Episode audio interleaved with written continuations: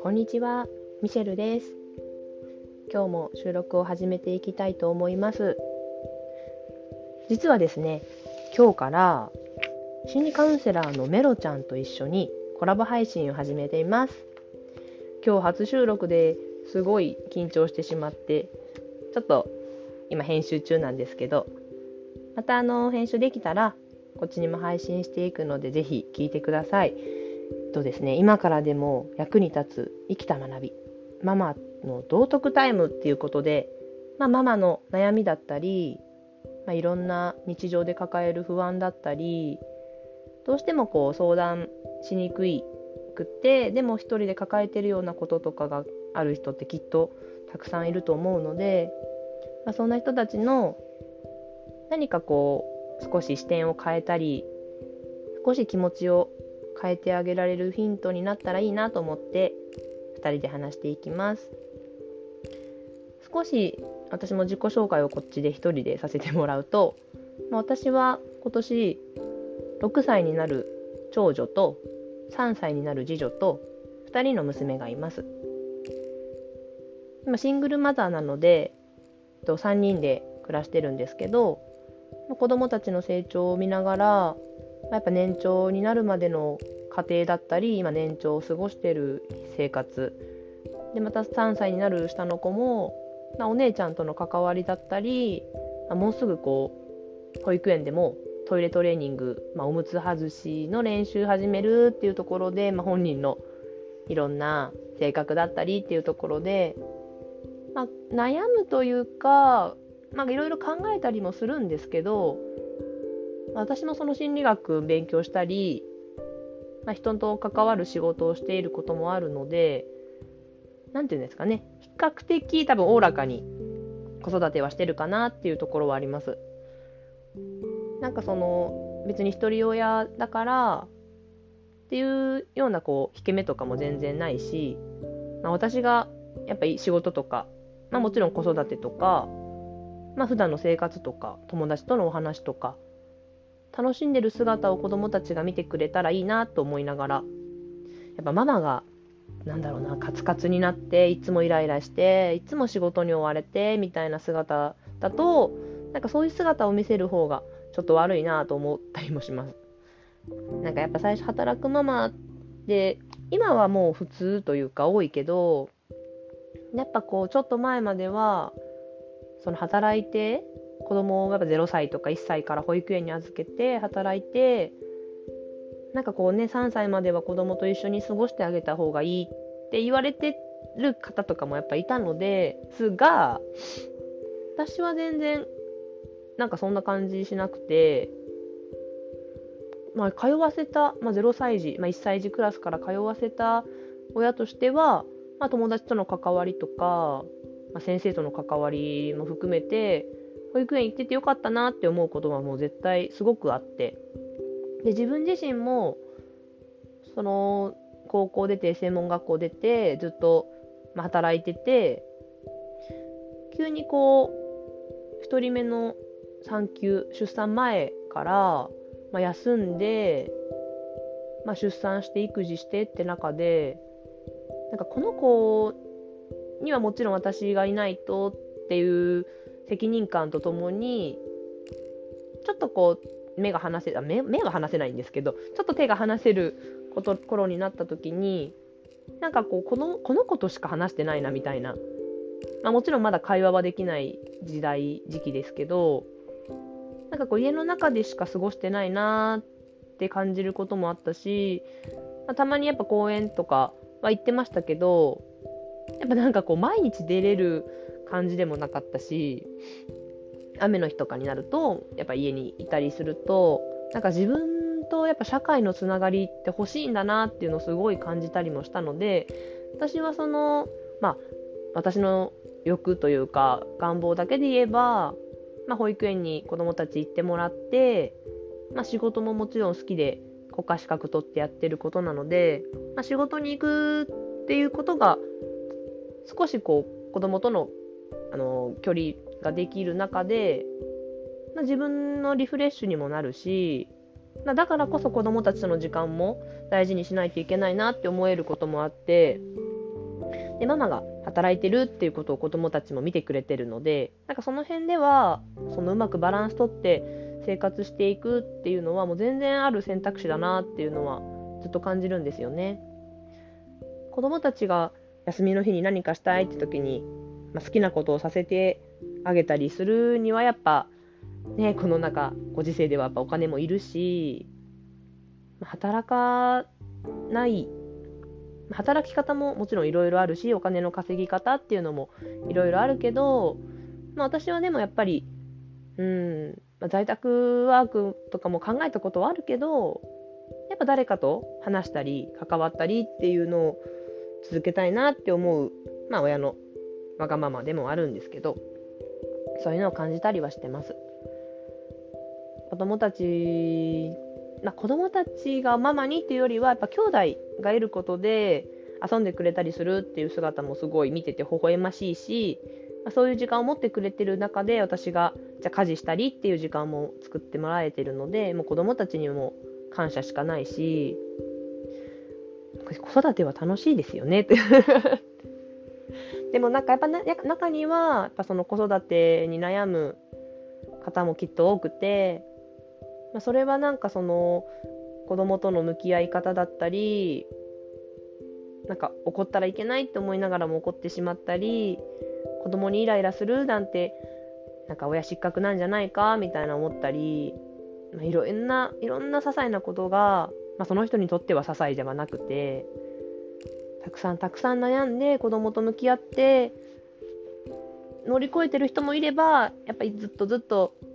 ずっとずっと続くわけじゃないこの時間でさえもやっぱすごくしんどくなってる人も中にはいると思うんですよね。でもその気持ちは何だろうそんなことないよって済む気持ちじゃないっていうのもすごいわかるわかるというか思うしなんかその人たちがこう SOS を出せるのか、まあ、抱えてしまってるのかどうして考えてるのかなって思うとちょっと胸も苦しい部分があるとなんか私はもう全然多分ね出会ったこともない人の中でそういう人もきっと多くて。でもそういう人にもなんか私でよかったら話聞くよみたいなのもすごい思うしただね私につながるまでの時間というか関係ご縁がなければやっぱつながれないしやっぱ自分がママになって子育てしてみてやっぱやっぱ子供は可愛いけれどやっぱ泣き声だったりなんかちょっとした反抗的な態度だったりにやっぱイラってすることはやっぱあるはあるんですよ。もちろん もう全部を全部笑って許してでも全部を全部笑って許してしまうのも子供には良くないかなっても思うしその微妙な絶妙なバランスがどうしてもやっぱ親は難しくて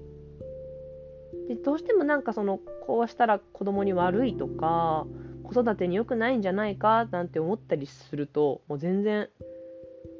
前に進めないっていうかですね。これでいいのかなっていうところにとどまってしまうともうやっぱ育児に自信がなくなってしまう部分がきっと出てきてしまうと思うんです。でもきっと育児に正解なんてなくって自分はこれがいいと思っても実は子供にはそうじゃなかったってことが絶対あるんですよね。もう子供とは言うても自分とは違う人間。子供なんだけど人間としての魂の大きさは一緒だからやっぱ子供にも言いたいことはあるし子供が感じる感性もあるし私たちが生きてきて今何十年経ってるけれど、まあ、子供は数年でその何十年の中で自分たちがその年代だった頃ってもう覚えてないぐらいだしその後の逆に中学生だったり高校生だったり社会人になってからの経験があって今があるだけなのでなんかその今を生きてるこの同じ時を生きてる子供のその行動なり言動が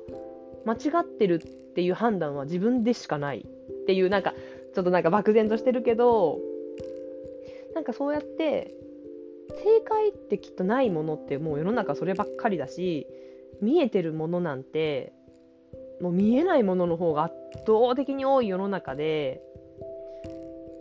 何を信じるかっってなっても多分自分の心でしか判断ができないじゃあその中でその自分が納得しつつ、まあ、妥協しつつここならバランスが取れるっていうところを探すっていうのがやっぱ親の役割でもあるし責任でもあるし大事なところなのかなって思うんですよね。子供に押し付けるってことは多分しちゃいけないしでもね子供の思ってることがわからないからこっちもやきもきするし話せ出すと話せ出すって子供なりに気を使う使ってんなってことも感じるし私も含めて子供も含めて何かを大事にして何かをちょっと犠牲にして関わってるんだと思うんですよね。もうそれは赤ちゃんでもそうだろうしだってあのサイレントな赤ちゃんがいるっていうじゃないですか。泣いても泣いても親が助けてくれない抱っこしてくれないってなったら泣くのを諦めちゃうっていう赤ちゃんがいるってサイレントベビーですね。ってことは泣いても誰も来ないって感じる感性は魂が持ってるんですもんね。だから泣くと声をかけるし目を覗くしっていう愛情を感じられるかどうかっていう話になってよく出ると思うんです。愛情って何？みたいな。抱っこしたら愛情なのか？とも違うし褒めるから愛情？でも違う。ちゃんとあなたのことを思って言ってる？っていうのもそれ結構あの、ね、危ないこと危ないって教えるっていうことで愛情なんだけれどあなたのことを思って言ってるのよってじゃあ自分が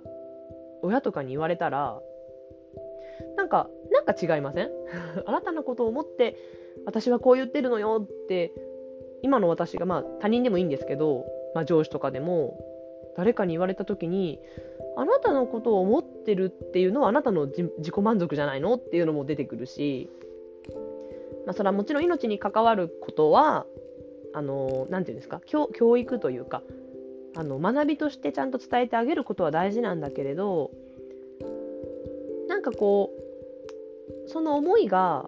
ちょっとずれてしまうとただの押し付けになったりもするんですよね。もうそれってしつけみたいなこう教えるってこともそうだし私はこう思うっていう自分の思いでさえも押し付けてしまうようになるとやっぱなんかうんちょっと余計なねお世話になりかねないところもあるから多分みんな自分の気持ちってある今この瞬間何を思って何を感じてるっていうのはみんなあるしみんなそれぞれ違うから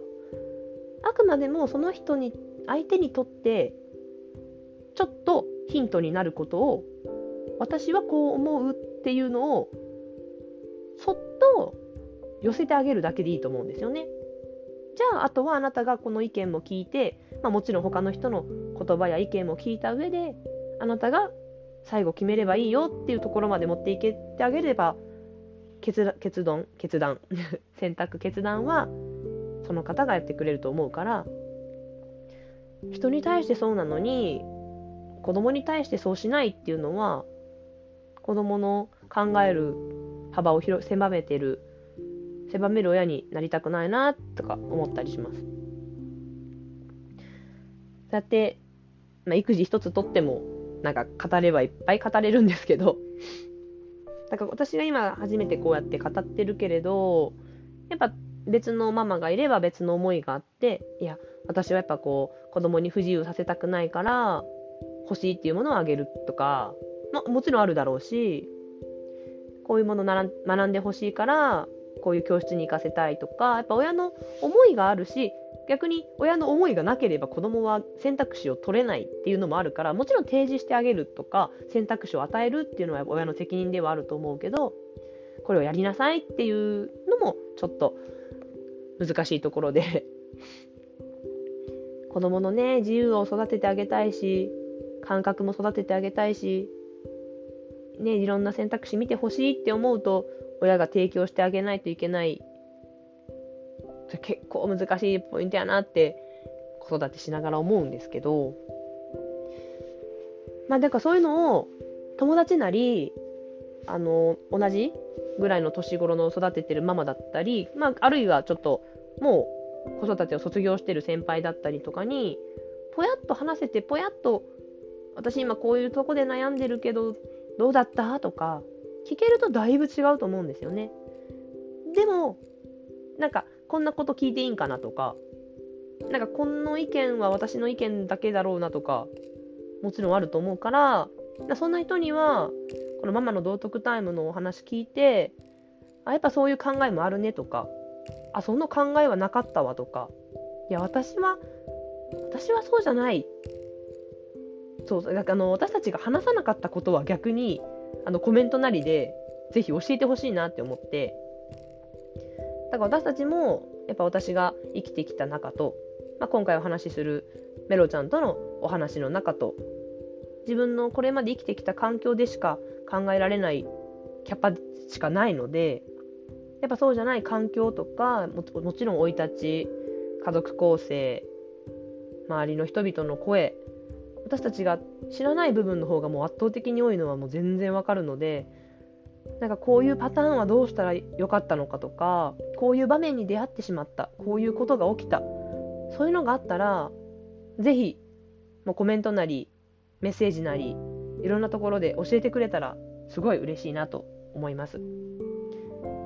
その窓口はね、いろいろ本当は広げておきたいんですけど、まあ、どこからでもつながれるように、私かメロちゃんにつながれるようにしておきたいなと思うので、で、また配信ね、あのー、定期的に収録はして、ちょっと私も働きながらだし、メロちゃんも、まあ、あの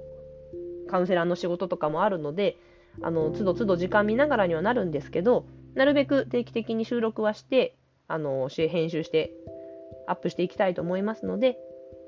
よかったらまた聞きに来てください。コメントもくれたら嬉しいです。えっと、他の SNS やってます。つながってもらえたらもっと喜びます。では、またお会いしましょう。ありがとうございました。